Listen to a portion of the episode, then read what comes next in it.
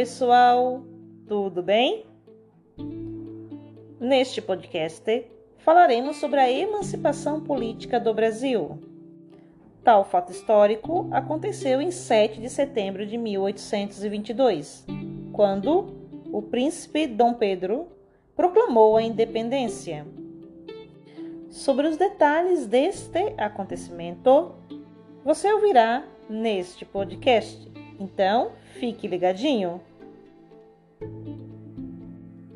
Em 1821, o rei Dom João VI foi obrigado a voltar para Portugal após a Revolução do Porto, que exigia a volta imediata do rei, bem como que ele fizesse o seu juramento à nova Constituição. Pressionado pelos acontecimentos e para não perder o trono de Portugal, Dom João VI foi obrigado a voltar. Mas para não perder o Brasil, deixou seu filho primogênito e herdeiro natural do trono, Dom Pedro, como um príncipe regente.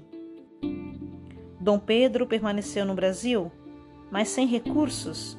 Dom João VI levara consigo para Portugal todo o dinheiro dos cofres reais do Banco do Brasil.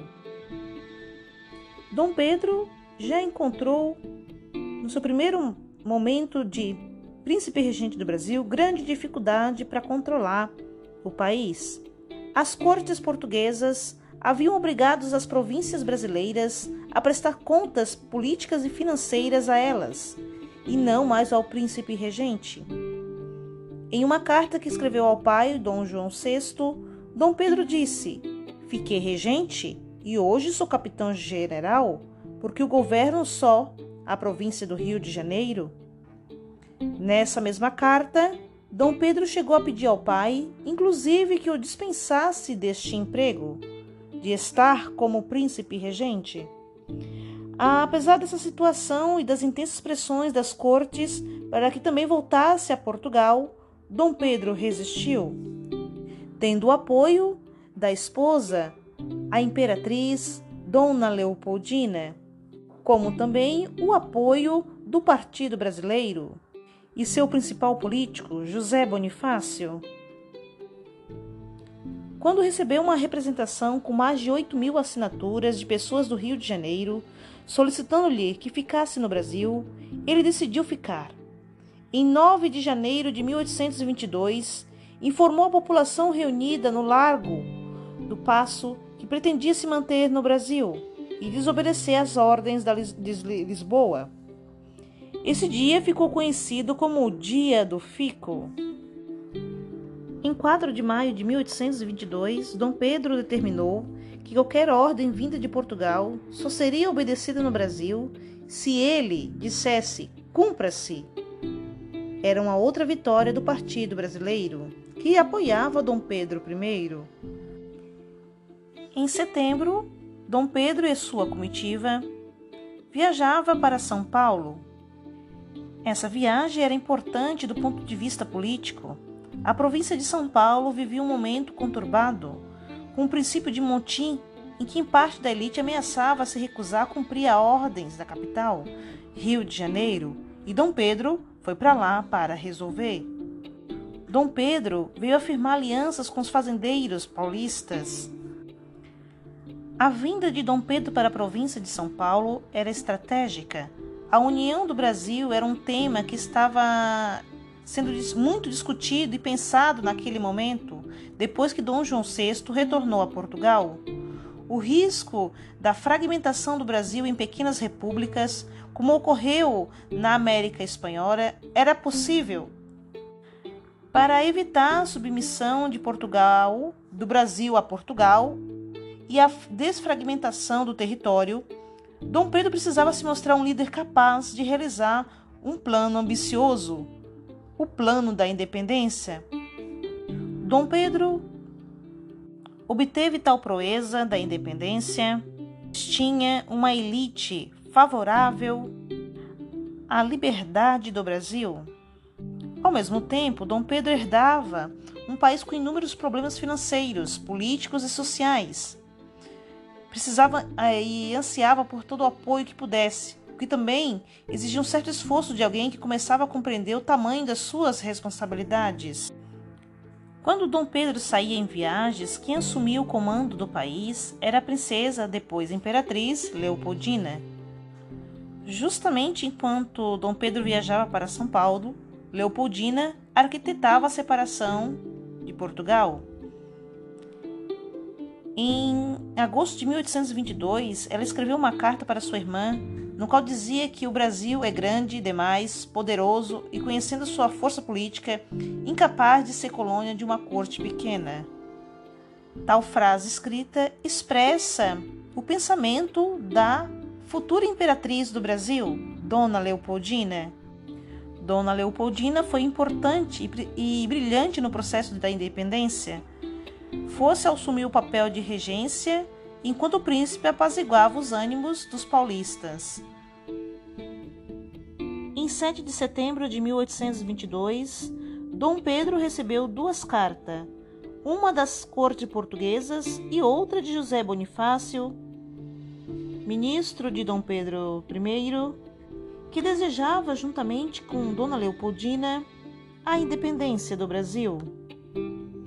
A Carta das Cortes anulava seus atos no Brasil e ameaçava fazê-lo regressar à força. A carta de José Bonifácio dizia que só restava a ele voltar para Portugal como prisioneiro das cortes ou proclamar a independência. Dom Pedro, à margem do rio Ipiranga, escolheu romper com Portugal. O Brasil conseguia assim sua emancipação política. A independência do Brasil foi lidera liderada pelas elites interessadas em marcar a liberdade de comércio, ampliar a autonomia administrativa e conservar seus privilégios, mantendo a maioria do povo afastado da política. Isso ajuda a explicar por que o projeto de independência vitorioso manteve a monarquia, a escravidão e a grande propriedade para o povo brasileiro humilde, pobre, analfabeto, a independência do Brasil não trouxe nenhuma mudança. Após receber a cartas próximo do riacho Ipiranga, Dom Pedro declara independência do Brasil, declarando independência ou morte.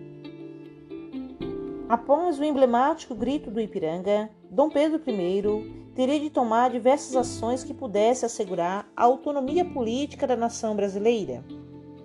Primeiramente, teve de enfrentar várias, vários levantes militares em algumas províncias que se mantinham fiéis a Portugal. Só em 1824, os Estados Unidos reconheceu a independência do Brasil a princípio, Portugal não aceitou tal decisão. Só no dia 29 de agosto de 1825, o Tratado de Paz e Aliança finalizou o reconhecimento português. Segundo esse acordo, o governo brasileiro deveria pagar uma indenização de 2 milhões de libras esterlinas para que Portugal aceitasse a independência do Brasil. O pai de Dom Pedro Dom João VI, rei de Portugal, ainda exigiu que se deveria preservar o título de imperador do Brasil. Essa última exigência, na verdade, manifestava o interesse que o monarca tinha em reunificar os dois países em uma única coroa. Na condição de nação recém-formada, o Brasil não tinha condições de pagar a pesada indenização estabelecida pelo Tratado de 1825 Nesse momento, os ingleses emprestaram os recursos que asseguraram o pagamento deste valor. Na verdade, o dinheiro nem chegou a sair da própria Inglaterra, já que os portugueses tinham que pagar uma dívida equivalente aos mesmos credores. Nossa independência saiu caro. A nação brasileira nasceu de um endividamento grande e que custou caro para o Brasil, mas o ato de 7 de setembro de 1822 elevou o Brasil a uma nação independente?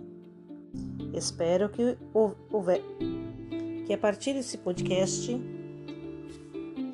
que você tenhas compreendido como se deu a independência do Brasil. E viva a independência!